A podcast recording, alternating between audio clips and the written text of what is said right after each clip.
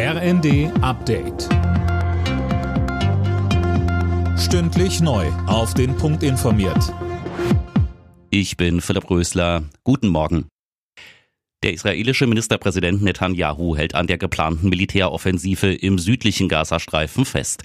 Sie abzusagen würde bedeuten, den Krieg gegen die Terrororganisation Hamas zu verlieren. Das sagte Netanyahu am Abend bei einer Pressekonferenz. Konkret geht es um die Stadt Rafah. Dort harren neben Hamas-Kämpfern auch rund 1,4 Millionen Zivilisten aus. Die Sorge vor einer humanitären Katastrophe ist deshalb groß.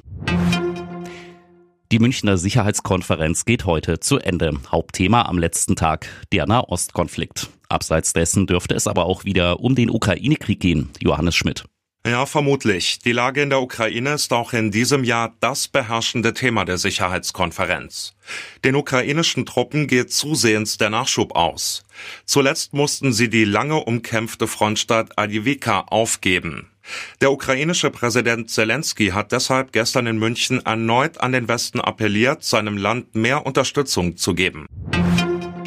Die Ursache für den Tod von Alexei Nawalny bleibt weiter unklar. Bei Trauerkundgebungen für den in Haft verstorbenen Kreml-Gegner in mehreren russischen Städten gingen die Behörden hart gegen Trauernde vor. Mehr als 100 Menschen wurden festgenommen. Die Fanproteste im Fußball gehen weiter. Erneut sind gestern Spiele der ersten und zweiten Bundesliga lange unterbrochen worden. Zum Beispiel bei Dortmunds 1 zu 1 in Wolfsburg flogen wieder Tennisbälle auf den Platz. Anna Brauer.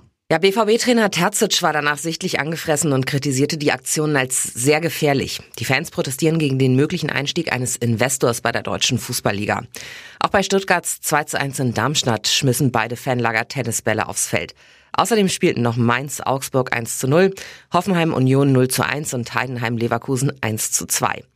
Ziemlich still im Stadion blieb es am Abend bei Leipzigs 2 zu 0 Sieg über Gladbach. Wegen Todesfällen in beiden Fanlagern verzichteten die Fans auf Gesänge. Alle Nachrichten auf rnd.de